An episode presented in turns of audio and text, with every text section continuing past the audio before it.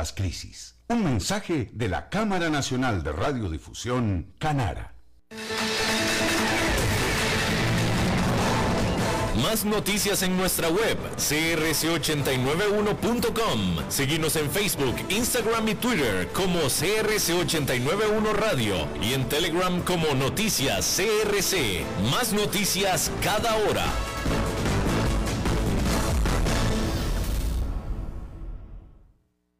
CRC 89.1 Radio y Cadena Radial Costarricense no se hacen responsables por las opiniones emitidas en este programa. Transcomer, puesto de bolsa de comercio, presenta a las 5 con Alberto Padilla.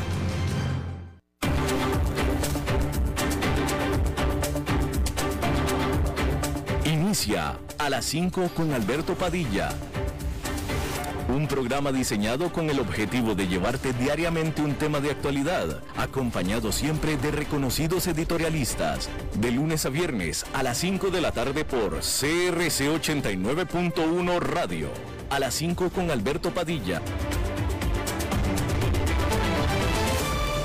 Hola, ¿qué tal? Saludos, bienvenidos a esta emisión de A las 5 con su servidor Alberto Padilla. Muchísimas gracias por estarnos acompañando Gracias por estar ahí. Le mando cálidos saludos desde la señal y las instalaciones de CRC 89.1 Radio en la lluviosa San José, Costa Rica, eh, desde donde estamos transmitiendo hasta el punto en el eh, hasta el punto en el tiempo y en el espacio en el que usted nos está escuchando. Porque estamos saliendo en diferentes plataformas. Por ejemplo, estamos saliendo simultáneamente en Facebook Live, en la página de este programa, a las 5 con Alberto Padilla Estamos también disponibles en podcast en las diferentes plataformas para ello. Notablemente Spotify, Google Podcast y Apple Podcast. Estamos y otras cinco importantes plataformas más. Estamos también disponibles en el canal de YouTube de este programa. Y aquí en Costa Rica, esta emisión que sale en vivo a las 5 de la tarde se repite todos los días a las 10 de la noche aquí en CRC 89.1 Radio. Me acompaña al otro lado de los cristales, tratando de controlar los incontrolables, el señor David Guerrero y la producción de este programa desde Bogotá, Colombia, siempre poderosa, a cargo del señor Mauricio Sandoval. Hay que comenzar diciéndole que... Hay que comenzar diciéndole que eh, Ursula von der Leyen, que es la presidenta de la Comisión Europea, le recomendó, le pidió más bien, le pidió a los miembros de el bloque europeo, el bloque de la Unión Europea, que no se olviden, que no renieguen de sus planes para reducir el uso de combustibles fósiles. Y es que desde que Rusia le ha estado cortando los flujos de gas a partir de la semana pasada, tanto Austria como Alemania y los Países Bajos han sugerido que eh, comenzarán a reutilizar sus plantas que usan carbón para producir energía eléctrica, para tratar de remediar los déficits de energía que se están eh, eh, sucediendo, suscitando por esta circunstancia.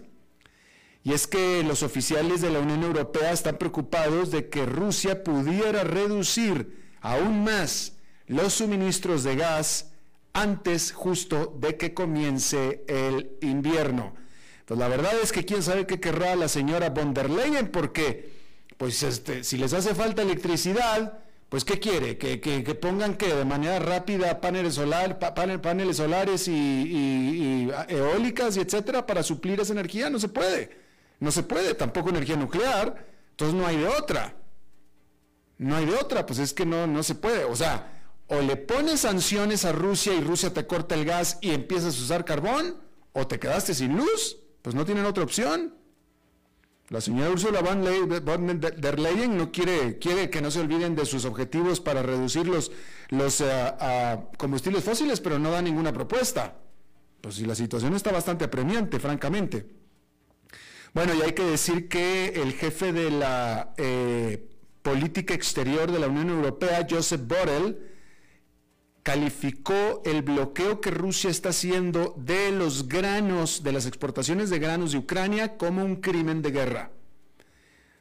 Y hizo un llamado a Rusia para que, eh, una denuncia, hizo una denuncia hacia Rusia para que eh, eh, termine con este bloqueo, dijo que es inconcebible que personas en el mundo estén muriéndose de hambre mientras que en Ucrania permanece almacenado toneladas y toneladas de trigo.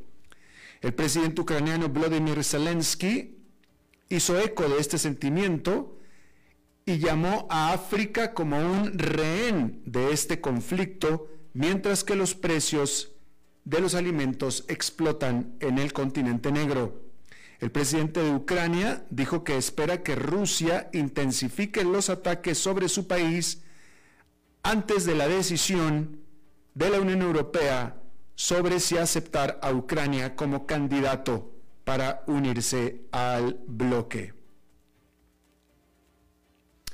Y el Kremlin este lunes calificó la decisión de Lituania de prohibir el tránsito de algunos bienes a la región rusa de Kaliningrado como sin precedentes y prometió represalias.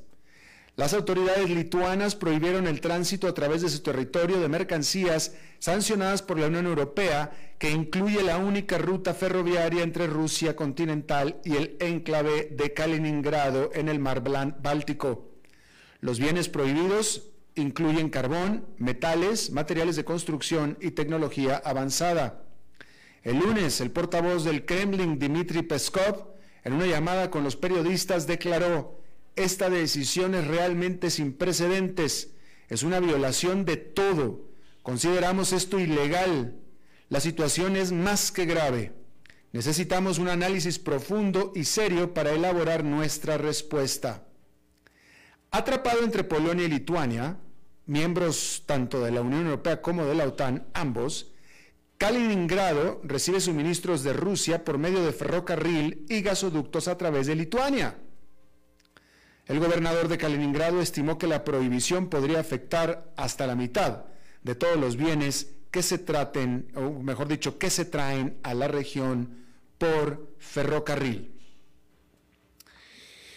Y bueno, cambiando de tema, José Mauro Coelho, el presidente ejecutivo de Petrobras, que es la gigante petrolera brasileña propiedad del Estado, renunció también después de solamente dos meses en el cargo. Y es que el precio de la gasolina ha subido más de un 25% en Brasil o sea, Petrobras ha aumentado los precios de la gasolina en más de un 25% desde junio del 2021 y la semana pasada el presidente de Brasil, Jair Bolsonaro, dijo que los precios no deberían de subir más, justo antes de que la compañía hiciera, ¿qué hizo? Subir los precios otra vez.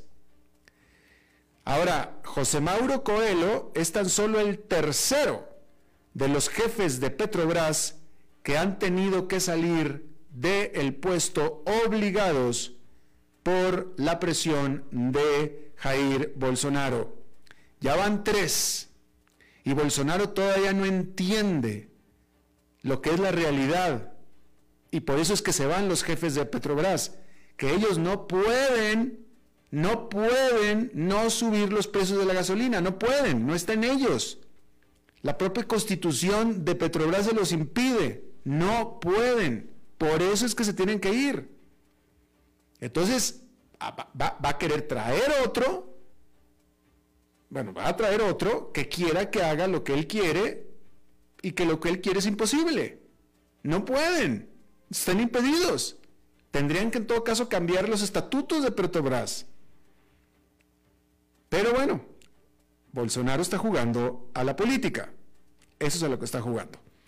Bien, quiero tocar este tema antes de nuestra entrevista porque nuestra entrevista de hoy va a ser sobre el triunfo de Gustavo Petro en Colombia. Colombia tiene por primera vez en su historia un presidente que se denomina de corte izquierdista, que causaba y que causa muchísimo miedo Gustavo Petro, autodeclarado izquierdista. Y quiero, eh, eh, la entrevista después del corte va a ser precisamente un análisis sobre lo que podemos esperar de Gustavo Petro, pero quiero antes de la entrevista referirme al tema precisamente para que no me oiga el entrevistado, para, no, para que no se influya. por lo que yo voy a decir aquí. ¿Sí? Eh, eh, con la entrevista vamos a, tratar de elucidar qué es lo que podemos esperar de Gustavo Petro. Pero yo quiero, si me permite, empujarle, eh, propinarle, este, imponerle mi opinión no solicitada. ¿Sí? Y quiero, pero, me parece que sí, eh, vaya, yo quiero decirlo porque para mí es importante establecerlo. Yo no tengo problema y nunca he tenido problema con la izquierda, por más extrema que ésta sea. A mí no me importa. El problema que yo tengo es que la típicamente la izquierda latinoamericana, la extrema izquierda latinoamericana, es antidemocrática. Y ese es el problema que yo tengo. Porque una izquierda extrema, comunista, inútil, destructora, no hace nada en democracia. Porque en cuatro o seis años se va. Cuatro, cinco, seis, adiós se va. El problema que yo no sé en qué parte del código de los izquierditas está insertado de que lo primero que hay que deshacer es la democracia, el Estado democrático. Eh, y ese es el problema. ¿Sí? Entonces yo nunca tuve un problema con una izquierda de Mujica en Uruguay, jamás. Yo nunca tuve un problema con una izquierda de Ricardo Lagos en Chile, jamás. Y jamás tendré un problema, por ejemplo, no tengo un problema con Xiomara Castro en Honduras, mientras se mantenga el orden democrático. ¿Sí?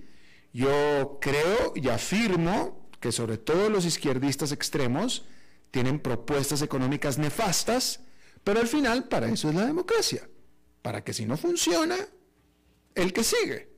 Para eso es la democracia, ¿sí? Entonces, eh, en este caso los colombianos querían un cambio y se lo merecían. Y se lo merecen y lo obtuvieron. Para eso es la democracia.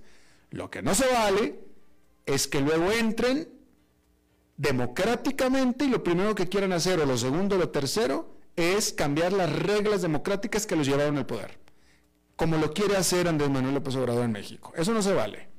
¿Sí? Andrés Manuel López Obrador llegó a México democráticamente a la presidencia y alegando que el sistema no es democrático lo quiere reformar. Pues entonces, ¿cómo llegaste a la presidencia si no es democrático? Pero no importa. el punto es que lo hacen. ¿Sí? Y le voy a decir una cosa, Xiomara Castro, a la cual conozco y conozco personalmente y tiene mi respeto, eh, y creo que es mutuo, eh, ahí en su propuesta de gobierno tiene metido, entre todos los artículos, tiene metido la famosa Asamblea Constituyente. Ahí lo tiene metido, cosa que nunca habló en la campaña, pero no importa, ahí lo tiene metido. ¿Sí? Y el problema con la Asamblea Constituyente, como lo hizo Hugo Chávez, es que es la manera en la que empiezan a minar el estatus democrático, el Estado democrático de los países. Y empiezan a cambiar las reglas. Y ese es el problema que yo tengo con los izquierdistas. Ese. Y con los derechistas también, porque también hay derechistas que están igual. Ahí está Donald Trump, también. O sea, el único problema que yo tengo con izquierda o con derecha es que quieren deshacer el Estado democrático. Y eso es lo que no se vale.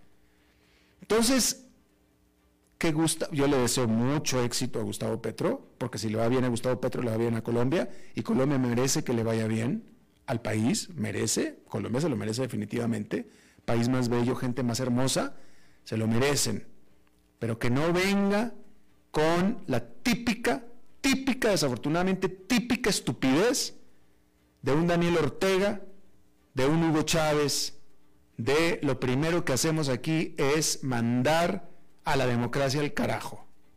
Y eso es lo que no se vale. Eso es lo que no se vale. Si acaso la constitución, las leyes constitucionales les, les, permiten nacionalizar, expropiar empresas y hacer todo tipo de estupidez en ese sentido, adelante, si te lo permite la ley, adelante. Adelante entonces. Prueba que no va a funcionar para nada y en cuatro años te vas, o en cinco. Está bien, eso es lo que quieren ver los colombianos, adelante, se lo merecen, es lo que están pidiendo, pero no que les toquen el orden democrático. Eso no, porque nadie está pidiendo eso, nadie, nunca. Los venezolanos nunca lo pidieron, jamás. Y listo, era lo que quería decir. Ese es el único problema que tengo yo con los extremos, o con quien sea, que no venga a tocar el orden democrático que tanto, tanto nos costó formar en América Latina. Y lo único bueno, porque eso es lo único bueno que tenemos funcionando en América Latina, es nuestra democracia.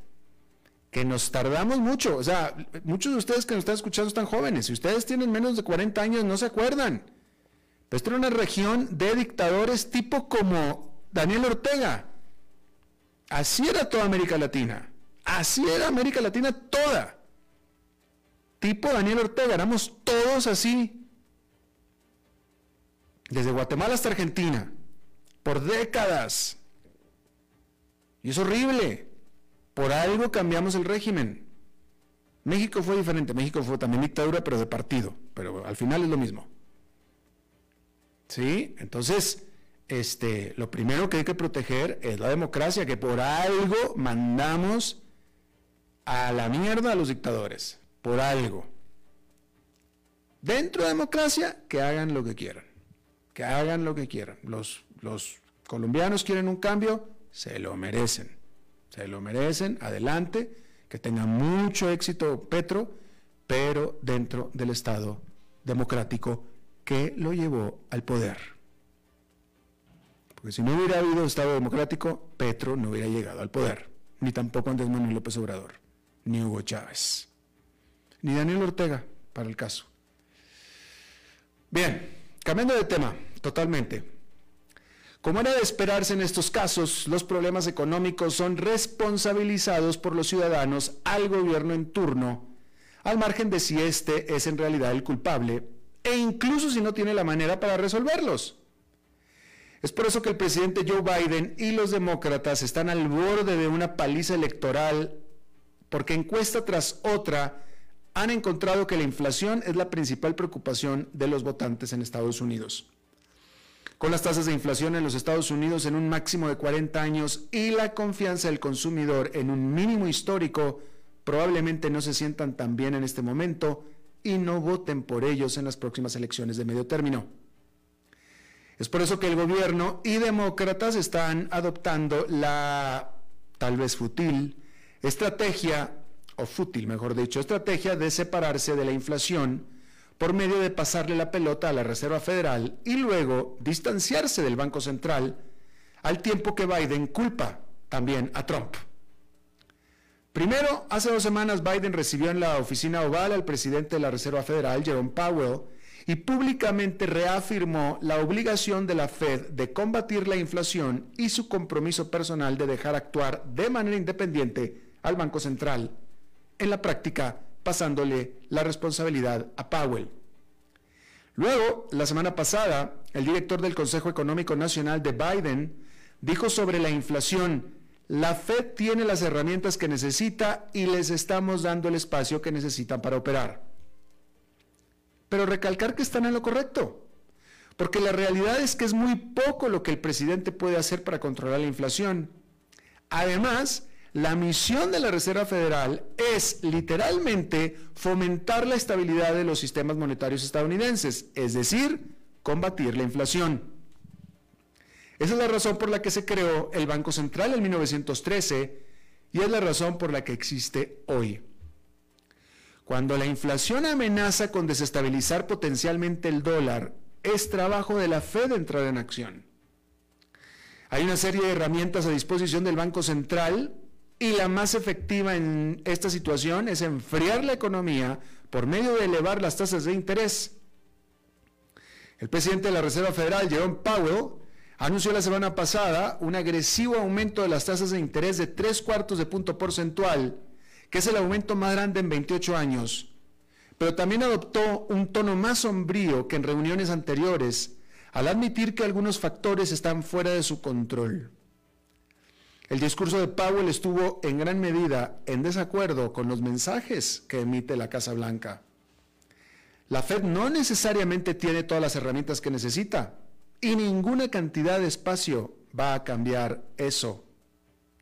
El objetivo de la Fed es reducir la tasa de inflación al 2% mientras se mantiene fuerte el mercado laboral. Pero al respecto, Powell dijo el miércoles, creo que lo que se está viendo, mejor dicho, creo que lo que se está volviendo más claro es que muchos factores que no controlamos van a jugar un papel muy importante para decidir si eso es posible o no. Los precios de las materias primas en la guerra de Ucrania o a raíz de la guerra de Ucrania y el caos en la cadena de suministro seguirán afectando la inflación y ahí ningún cambio en política monetaria de la Fed mitigará esas fuerzas externas. Dijo Powell, mucho de esto realmente no se debe a la política monetaria. Las consecuencias de la guerra en Ucrania han provocado un aumento en los precios de la energía, los alimentos, los fertilizantes, los productos químicos industriales y también en las cadenas de suministro en general, que han sido más grandes o más duraderas de lo previsto. O sea, lavándose las manos. Entonces, ¿qué sucede cuando las causas inflacionarias están fuera del control de la Fed? O dicho de otra manera, ¿quién ayuda al que se supone que nos debe ayudar? Al respecto, el economista en jefe de Moody's Analytics declaró, es posible que lo único que nos quede es esperar. La inflación disminuirá cuando la pandemia disminuya y el mercado se ajuste a las nuevas sanciones contra Rusia, y eso podría tomar algunos meses o algunos años, es decir, esperar. Si bien es cierto que hoy, ahora, muchas determinantes de la inflación están fuera del control de la Fed, también parece cierto que, que ésta se tardó en siquiera reconocer la inflación, por lo que cada vez queda más claro que quedó detrás de la curva, o sea, actuó tarde. Es decir, que existe el consenso de que aun cuando las determinantes están fuera de su control, si la Fed hubiera reaccionado antes, hoy tendríamos una inflación más baja, solo mediante haber controlado lo que sí estaba en su poder. Tal vez no de ocho puntos y tantos, pero sí de cinco o seis. Pero eso quedó en el pasado. El problema es que para el futuro, Powell no luce muy seguro de capitanear la nave, porque el miércoles dijo, Creo que los eventos de los últimos meses han elevado el grado de dificultad, han creado grandes desafíos y ahora hay muchas más posibilidades de que dependa de factores que no podemos controlar. O se hace, se sigue lavando las manos. Ya que estamos hablando de la inflación, los economistas esperan que el aumento global de la inflación llegue pronto a su fin. Esos son los economistas porque el público en general no está tan seguro. ¿eh? Una medida mundial de las expectativas de la inflación de la gente para el próximo año fue durante mayo de más de 4% frente al 2,3% de hace un año. Otras medidas de las expectativas de inflación también parecen estar creciendo. La preocupación es que este pensamiento comience a afectar al comportamiento económico real por medio de demandas de aumentos salariales, por ejemplo, o decisiones de fijación de precios, alimentando así a la bestia inflacionaria. De hecho, los bancos centrales bien podrían tener dificultades para hacer que bajen las expectativas de inflación. Después de décadas de inflación establemente baja, la mayoría de la población del planeta no sabe lo que es inflación no conocen. Y por tanto nadie sabe, o pocas personas saben o prestan atención a lo que digan Jerome Powell o Christine Lagarde, o siquiera ni siquiera saben quiénes son. Y la historia ofrece algunas lecciones, porque en la década de los 80, Paul Volcker, presidente de la Reserva Federal, cultivó su imagen de loco antiinflacionario, mientras que Ronald Reagan y Margaret Thatcher eran conocidos por su celo antiinflacionario, porque la inflación estaba incrustada en la mente de todos. Tal vez sea hora de que la inflación vuelva a ser declarada el enemigo público número uno de la humanidad. Y esto es cierto, ¿eh? Vuelve a lo mismo, si usted tiene menos de 40 años, menos de 35, usted no sabe lo que es la inflación, a menos de que sea argentino o venezolano. Ahí sí. y muchos saludos y un abrazo. Pero fuera de eso, realmente ya los, más jóvenes no saben lo que es inflación. es un terrible fenómeno, es horrible. Ahora, este, mucho menos van a saber lo que es la hiperinflación. Los que tenemos, ya peinamos algunas canas, ¿sí? Que pasamos ya el quinto piso, conocemos los episodios hiperinflacionarios, son terribles. No, estas inflaciones que tenemos aquí son nada, realmente son de cosquillas. América Latina, es más, Estados Unidos y Europa podrían aprender de América Latina, porque América Latina todavía hasta hace más poco tiempo tuvo problemas inflacionarios que los dominamos. Nos costó, pero los dominamos. Pero este es un fenómeno definitivamente bastante nuevo. Y bueno, cambiando de tema y antes de irnos a una pausa, hay que decir que después de que Rusia invadiera Finlandia en 1939, Niels Bohr, un físico danés, donó su medalla del Premio Nobel para ayudar a los civiles finlandeses. Bueno, pues más de 80 años después, inspiró a otro laureado a seguir su ejemplo. Este lunes, un periodista ruso y ganador del Premio Nobel de la Paz del año pasado, Dmitry Muratov, subastará su medalla de oro de 23 quilates para ayudar a los refugiados ucranianos. El precio inicial de salida es de 550 mil dólares, pero se esperan ofertas más altas. Y hasta eh, eh, esta subasta, lo que, no, lo, que no, lo que no sé es cuándo se, iba a, cuándo se hace la subasta. Se puso el lunes, pero no sé cuándo se cierra, pero todavía no hay información sobre si ya se vendió, si ya se subastó. Así es que supongo que durará más tiempo. ¿sí? En el 2013 otra medalla perteneciente a Francis Crick, biólogo molecular, se vendió en 2.300.000 dólares. Y esta es, está llena de simbolismos y aparte es para, para una excelente causa, pero aparte de simbolismo, porque estamos hablando de un ruso, premio Nobel de la Paz ruso, perseguido, como vamos a ver en un momento, que está subastando esto para ayudar a los ucranianos. Así es que probablemente, y esperemos, que salga por más de 2.300.000 dólares.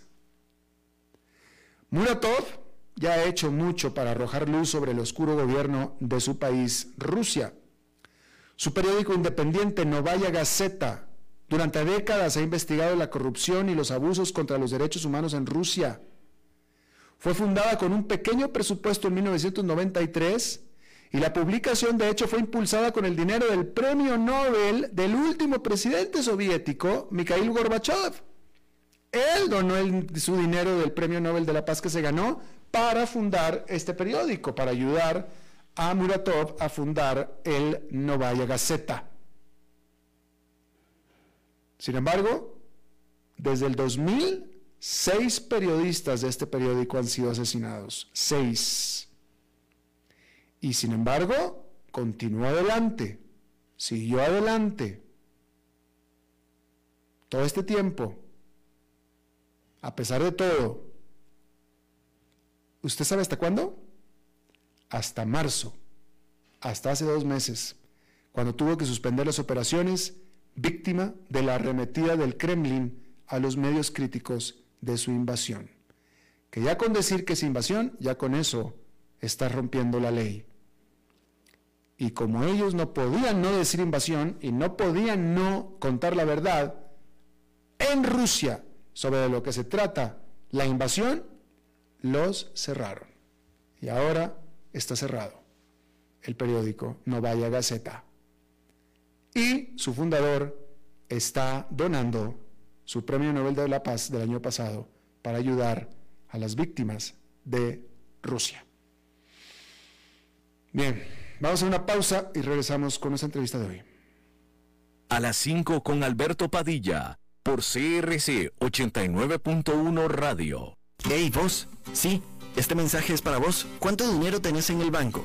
No te preocupes, yo sé, apenas para llegar a la quincena. ¿Y si te despidieran? ¿De cuánto es tu fondo de emergencia? También sé la respuesta. No tenés nada para emergencias. Y si te pregunto, ¿qué porcentaje de tu salario ahorras? ¿Qué me vas a decir? ¿Acaso no estás harto de pensar en todo menos en tu futuro financiero? Deja de ser de los que pierden el tiempo y botan el dinero que cuesta tanto ganárselo. ¿Que quién soy yo? Soy tu yo del futuro. Y aún estás a tiempo de cambiar las cosas. Pero toma la decisión hoy. Transcomer, puesto de bolsa de comercio. Construyamos juntos su futuro. Somos expertos en eso. Desde los verdes bosques de nuestra montaña nos llega agua Cerros de la Riva, agua fresca de manantial que te permitirá vivir en equilibrio, proteger tu salud y la de tu familia, libre de sustancias químicas, envasada sin alterar su naturaleza a 2.000 metros de altura. Agua Cerros de la Riva, naturalmente neutral. Búscanos como cerrosdelarriba.gmail.com. Llámanos al 8374 3229. Cerros de la Riva, Live Spring Water. Bienvenidos a un episodio más de Wall Street en un minuto, un servicio informativo sobre los mercados internacionales desde Transcomer, puesto de bolsa de comercio. Hola, soy Arturo Londoño, corredor de Bolsa de Comercio. Elon Musk vuelve a ser noticia, esta vez después de que un inversionista de Dogecoin presentara una demanda en su contra, acusándolo de fraude para apoyar la criptomoneda. El demandante Keith Johnson, quien exige una compensación de 258 billones de dólares, culpó a Musk de llevar a cabo negocios deshonestos para promocionar la cripto y hacer subir su precio solo para hacerla luego caer. De acuerdo con las declaraciones de Keith, Musk utilizó su pedestal de el hombre más rico del mundo para operar y manipular un esquema piramidal en Dogecoin para su beneficio. La denuncia también agrega comentarios de Warren Buffett, Bill Gates y otros que cuestionan el valor de la criptomoneda. Pese a estas acusaciones, Elon Musk ha reconfirmado su apoyo a Dogecoin, la cual después de estas declaraciones subió en valor un 11%. Este episodio de Wall Street en un minuto fue presentado por Transcomer, puesto de bolsa de comercio. Estamos aquí reunidos para celebrar lo que será una unión, esperemos eterna, entre ustedes dos. Luisa, ¿tenés suficientes activos líquidos en tu portafolio de inversión? Sí, y lo tengo bien diversificado por nivel de riesgo. Jorge, ¿tenés ya listo tu fondo de emergencia? Eh, primero que todo, no. Y segundo, Luisa, ¿no se supone que este era el padre que nos iba a casar? Ay, no, amor. Eso todavía no. Este es un asesor de Transcomer y bueno, tenemos que hablar de tu falta de fondo de emergencia. Transcomer, puesto de bolsa de comercio. Construyamos juntos su futuro. Somos expertos en eso.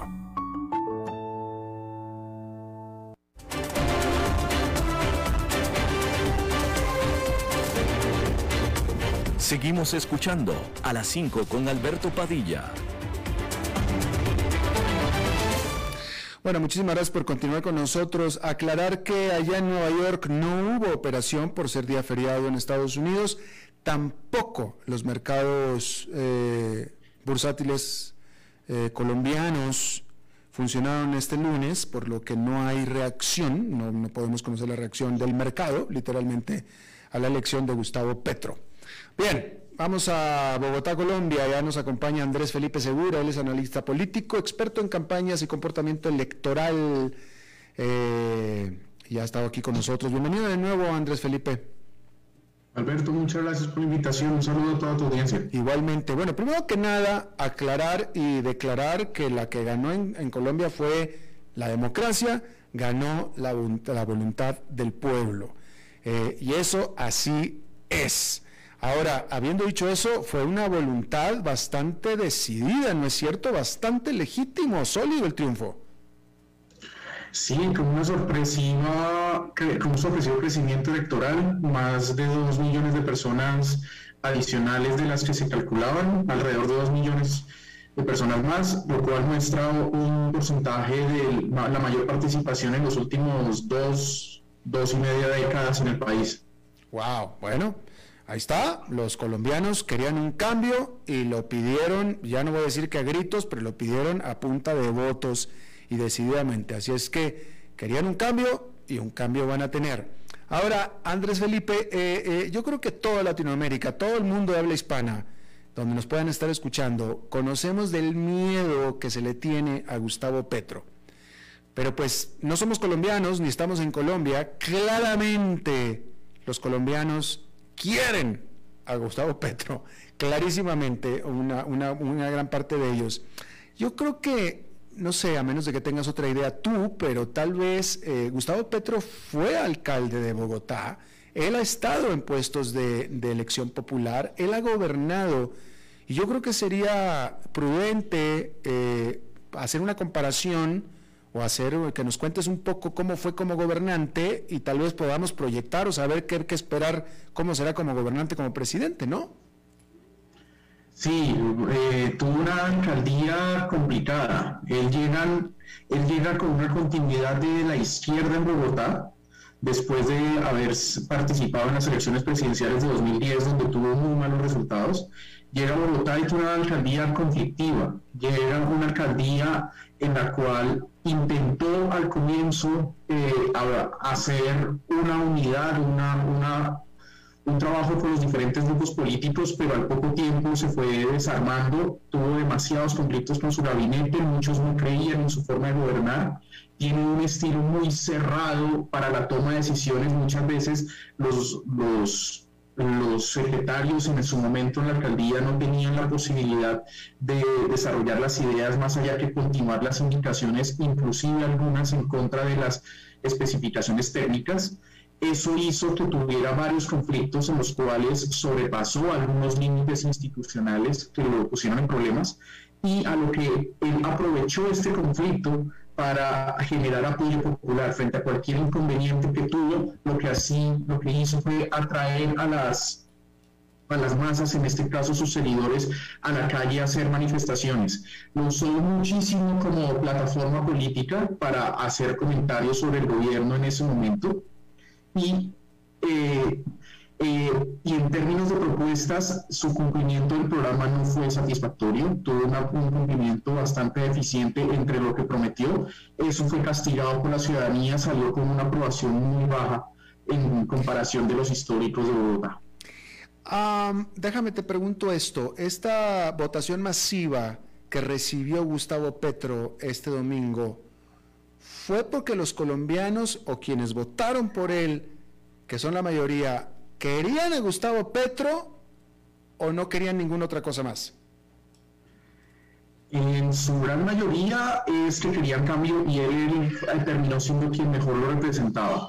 Creo que fue una respuesta a la institucionalidad, en este caso el gobierno Duque, que, que tiene un rechazo muy grande y muchas manifestaciones de beneficiarse, en algunas cosas o simplemente mantener estándares viejos eh, hicieron que generara más, más problemas a la sociedad, se viera más conflictivo lo que está sucediendo y Gustavo Petro pudo representar esa lucha frente a ellos.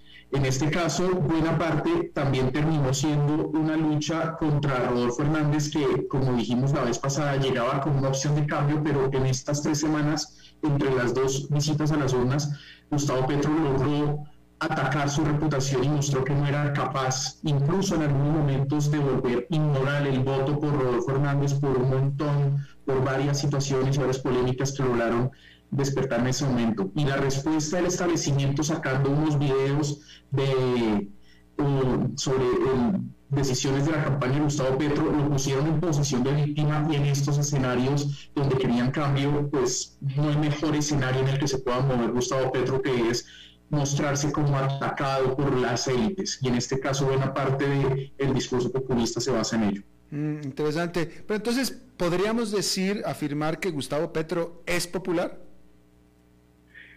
Eh, yo creo que es popular y es populista. Popular en buena parte tiene un, un, grupo de personas bastante importante.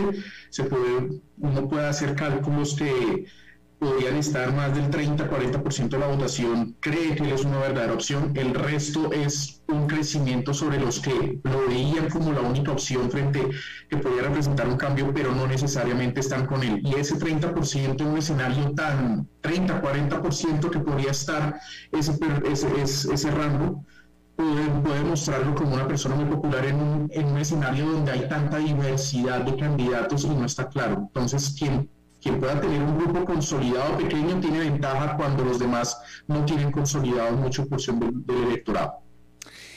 ¿Tenemos algún elemento para pensar o de evidencia para afirmar que Gustavo Petro no es un demócrata o no es alguien 100% convencido de la democracia?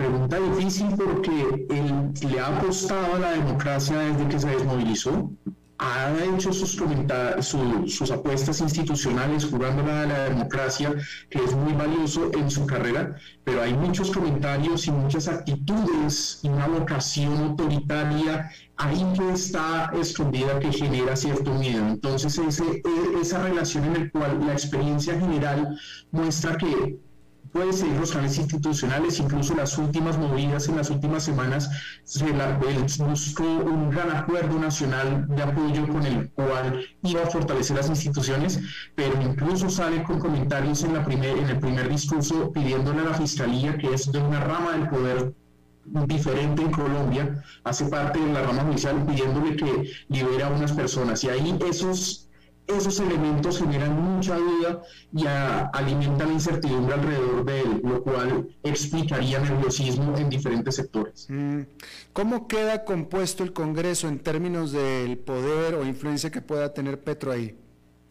Petro llega con el grupo más grande, pero no puede hacer mayoría solo. Mm. En este caso, su coalición eh, fuera que logró más clubes, pero entre ellos mismos llegan a un cuarto de la de la votación alrededor de las dos cámaras, estoy haciendo un promedio general, con los aliados que pueda llegar, puedan estar alcanzando entre un 40-45% entre las dos cámaras, en la, en la cámara baja puede ser un poco menos, pero tiene la posibilidad de hacer alianzas y eso es a lo que ha apostado en estas últimas semanas, intentando aliarse con políticos de diferentes partidos, en este caso el Partido Tradicional Liberal y el Partido de la U que, que terminó siendo el apoyo central del presidente Santos en, los, en, esta, en esta última década. Ha hecho acercamientos no con el partido en general, sino con diferentes con diferentes líderes que le pueden dar un margen de negociación importante. Entonces yo creo que puede estar logrando mayorías en temas puntuales, puede lograr que en, el, en, en, los estatutos del Congreso colombiano en los primeros meses tendrán que definir si son de gobierno, si son oposición o son independientes. Creo que va a alcanzar a lograr que varios de esos partidos son independientes, que pueda conseguir apoyos en, unas, en unos temas, pero no pero permanentemente es complicado que logren las mayorías. interesante.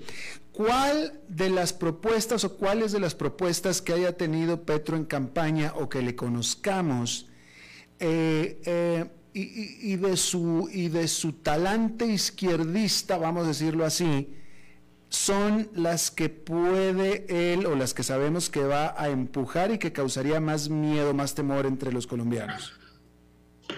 Bueno, hay varias. En este caso, puede ser, la primera puede ser en términos de finanzas públicas, la, declaratoria de eliminar la exploración minera y petrolera en el país, que no se autorice más exploración, lo cual sabemos que puede implicar claramente el precio de los mercados y la apuesta de este tipo de empresas para para los proyectos a futuro. Colombia tiene todavía proyectos de exploración unos ocho años, tiene producción, pero si no se hace más exploración, eh, podemos estar en problemas y sobre todo mirando finanzas públicas, siendo un país que recibe principalmente recursos de estos dos sectores. El segundo puede ser eh, reforma pensional. Reforma pensional es una reforma, es la que tuvo un debate muy fuerte en Colombia en primera medida por una confusión o un juego choque dentro del mismo equipo de, de, Pedro, de Petro. El sistema colombiano tiene dos sistemas para hacerlos más sencillo para la audiencia latinoamericana. Tiene, tiene dos, dos, formas de hacerlo. Tiene un sistema público en el cual se vende todo el dinero en una bolsa. Lo estoy, por, de pronto, perdón si me estoy simplificando demasiado, pero es para ponerlo en términos comunes. En una bolsa común y desde ahí se reparte con las diferentes personas en las que tienen acceso a pensión y incumplen todo el proceso. Y existe otro, otro sistema paralelo, que es sistema público, sistema privado, que son con administradores privados que se asumen como un ahorro. Por supuesto, esto tiene sus, sus, sus detalles. Lo que la propuesta de Petro eh, hizo una vez una declaración muy fuerte que generó problemas y es que iba a coger los ahorros de las personas del sector privado y llevarlas al sector público. Después eso se, se volvió una discusión sobre mantener el sistema dual, pero obligar a todos los colombianos que recibieran un tope mínimo, un, tope mínimo de ingresos que reportara para que tuvieran eh, el sistema eh, público en el cual la bolsa es para todos y de ahí para adelante que tengan ingresos superiores a él pudieran eh, voluntariamente hacerlo privado. Y ahí se volvió un debate muy fuerte sobre cuál debería ser ese límite y, cuál sería el uso de los dineros. Eso ha generado un problema muy fuerte en términos de mercado y en el, y en el miedo que tienen las personas que tienen ahorros en el sector privado, que tienen un porcentaje importante en el país. La tercera es cambiar el sistema de salud colombiano, un sistema de salud que es premiado o de referencia en el mundo por la cobertura. Colombia tiene más del 97%, 98% de cobertura en salud en casi todos los elementos, eh, en el cual buena parte es gratis, pero tiene problemas de calidad fuertes y, de, y diferencias fuertes entre las grandes ciudades y las regiones por lo cual tiene muchas críticas el sistema de salud en esos casos. La idea, hay una propuesta fuerte sobre desmontarlo y volver a darle un componente público mucho más fuerte y ahí vienen unas críticas bastante grandes desde diferentes sectores donde se puede politizar y se puede perder el, escenario de cobertura. Y eso es jugando con unos entes y actores privados que hacen parte de este juego con el cual funciona el sistema de salud. Yo creo que esos tres pueden ser los que más controversia y a los que les puede apostar más fuertemente como grandes reformas, aunque hay otros temas que él en su discurso quiere jugársela como la transición energética que tiene que ver con el primer punto de exploración minera y petrolera, pero, pero seguramente puede ser un tema sombrilla del gobierno para las próximas reformas. Y para esas reformas, tres reformas que mencionas, necesita de acuerdos con el Congreso. Por supuesto. Mm. Bueno, ahí, están los contrapesos. Si no son buenas reformas, en teoría el Congreso no, vaya, se tendría que negociar, pues. Exactamente, y ahí va a haber una negociación importante, ha tenido avances con muchos partidos tradicionales, incluso buena parte de estos partidos eh, que han estado ideológicamente en el centro, centro derecha, en estas elecciones se logrado muchas alianzas en esos, en, esos grupos, por lo cual, como te decía, en algunos temas pueden lograr las mayorías, temas puntuales, pero no, no se prevé que sea una, una mayoría permanente o constante en el Parlamento. ¿Cuándo es la toma de posesión? ¿Cuándo es la toma de posesión? Va, se fue. Se nos fue. ¿Ahí estás ahí? Aquí estoy. Ah, ¿cuándo es la toma de posesión? El 7 de agosto. 7 de agosto ya estamos a, van a empezar los empalmes en los próximos. Ya, bueno, evidentemente, evidentemente tenemos, ya se nos está acabando, eh, se nos acabó el, el, saldo. Andrés Felipe Segura, analista político, experto en campañas y comportamiento electoral desde Bogotá, Colombia, te agradezco muchísimo hayas charlado con nosotros de nuevo y vamos a una pausa y regresamos con más. A las 5 con Alberto Padilla, por CRC 89.1 Radio. Hey, vos. Sí, este mensaje es para vos. ¿Cuánto dinero tenés en el banco? No te preocupes, yo sé, apenas para llegar a la quincena. Y si te despidieran, ¿de cuánto es tu fondo de emergencia? También sé la respuesta. No tenés nada para emergencias. Y si te pregunto, ¿qué porcentaje de tu salario ahorras? ¿Qué me vas a decir? ¿Acaso no estás harto de pensar en todo menos en tu futuro financiero? Deja de ser de los que pierden el tiempo y botan el dinero que cuesta tanto ganárselo. ¿Que quién soy yo? Soy tu yo del futuro. Y aún estás a tiempo de cambiar las cosas. Pero toma la decisión hoy. Transcomer, puesto de bolsa de comercio. Construyamos juntos su futuro. Somos expertos en eso. Desde los verdes bosques de nuestra montaña nos llega agua Cerros de la Riva, agua fresca de manantial que te permitirá vivir en equilibrio, proteger tu salud y la de tu familia, libre de sustancias químicas, envasada sin alterar su naturaleza a 2.000 metros de altura. Agua Cerros de la Riva, naturalmente neutral. Búscanos como cerrosdelarriba.gmail.com. Llámanos al 8374 3229. Cerros de la Riva, Live Spring Water. Bienvenidos a un episodio más de Wall Street en un minuto, un servicio informativo sobre los mercados internacionales desde Transcomer, puesto de bolsa de comercio. Hola, soy Arturo Londoño, corredor de Bolsa de Comercio. Elon Musk vuelve a ser noticia, esta vez después de que un inversionista de Dogecoin presentara una demanda en su contra, acusándolo de fraude para apoyar la criptomoneda. El demandante Keith Johnson, quien exige una compensación de 258 billones de dólares, culpó a Musk de llevar a cabo negocios deshonestos para promocionar la cripto y hacer subir su precio solo para hacerla luego caer. De acuerdo con las declaraciones de Keith, Musk utilizó su pedestal de el hombre más rico del mundo para operar y manipular un esquema piramidal en Dogecoin para su beneficio. La denuncia también agrega comentarios de Warren Buffett, Bill Gates y otros que cuestionan el valor de la criptomoneda. Pese a estas acusaciones, Elon Musk ha reconfirmado su apoyo a Dogecoin, la cual después de estas declaraciones subió en valor un 11%. Este episodio de Wall Street en un minuto fue presentado por Transcomer, puesto de bolsa de comercio. Estamos aquí reunidos para celebrar lo que será una unión, esperemos eterna, entre ustedes dos. Luisa, ¿tenés suficientes activos líquidos en tu portafolio de inversión? Sí, y lo tengo bien diversificado por nivel de riesgo. Jorge, ¿tenés ya listo tu fondo de emergencia? Eh, primero que todo, no. Y segundo, Luisa, ¿No se supone que este era el padre que nos iba a casar? Ay, no, amor. Eso todavía no. Este es un asesor de Transcomer y bueno, tenemos que hablar de tu falta de fondo de emergencia. Transcomer, puesto de bolsa de comercio. Construyamos juntos su futuro. Somos expertos en eso.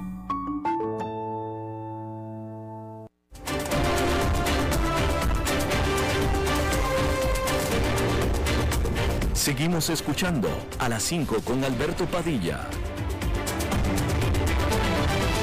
Bueno, los lunes es hablar de bienes raíces con el experto Eugenio Díaz. Eugenio. Alberto, muy buenas tardes. Te mando un saludo a ti y a todo el auditorio.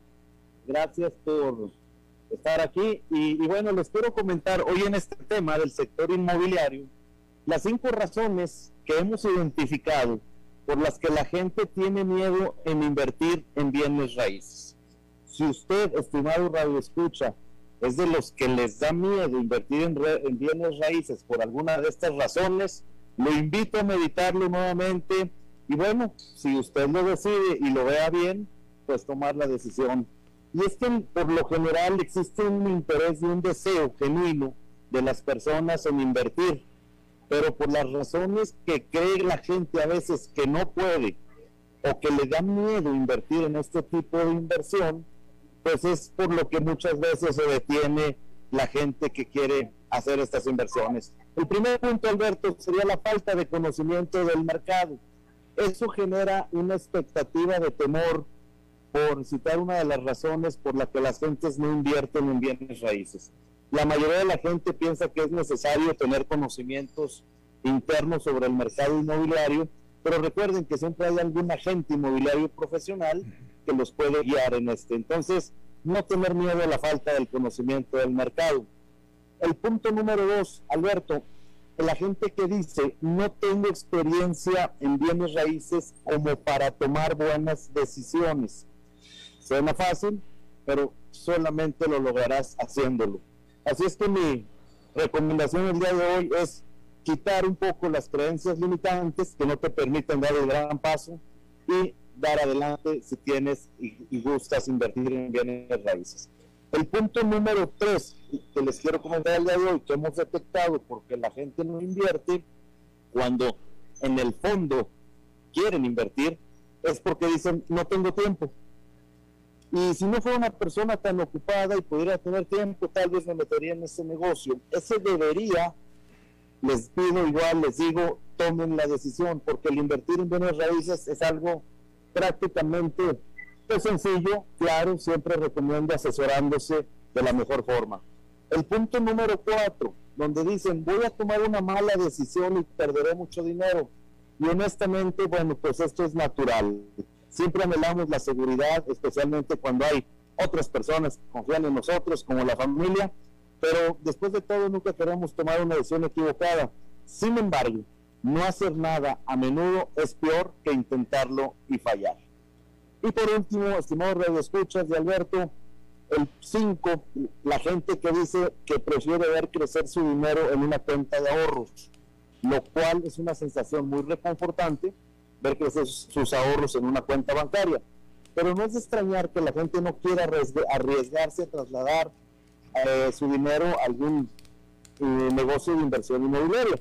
Así es que esos son los puntos por lo que muchas veces las personas quieren invertir en bienes raíces, no se animan. Y yo los invito el día de hoy a meditarlo, a asesorarse y si ustedes realmente quieren invertir, bueno, pues a tomar el paso porque creo que puede ser una, un buen negocio para usted.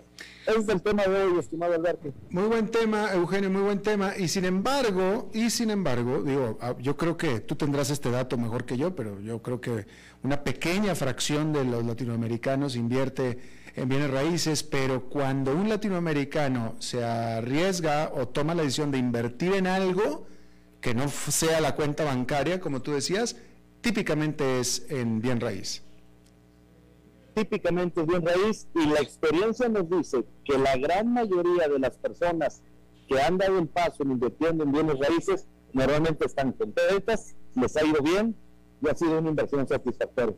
Efectivamente. Eugenio Díaz, muchas gracias. A ti Alberto, que tengan una feliz semana y les deseo a todos lo mejor. Gracias igualmente para ti. Bueno, eso es todo lo que tenemos por esta emisión. Muchísimas gracias por habernos acompañado. Espero que termine su día en buena nota, en buen tono y nosotros nos reencontramos en 23, en 23 horas. Que la pase muy bien.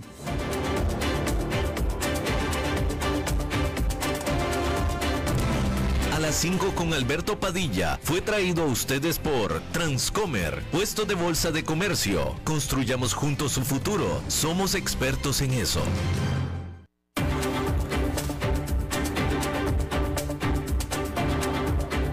Concluye a las 5 con Alberto Padilla.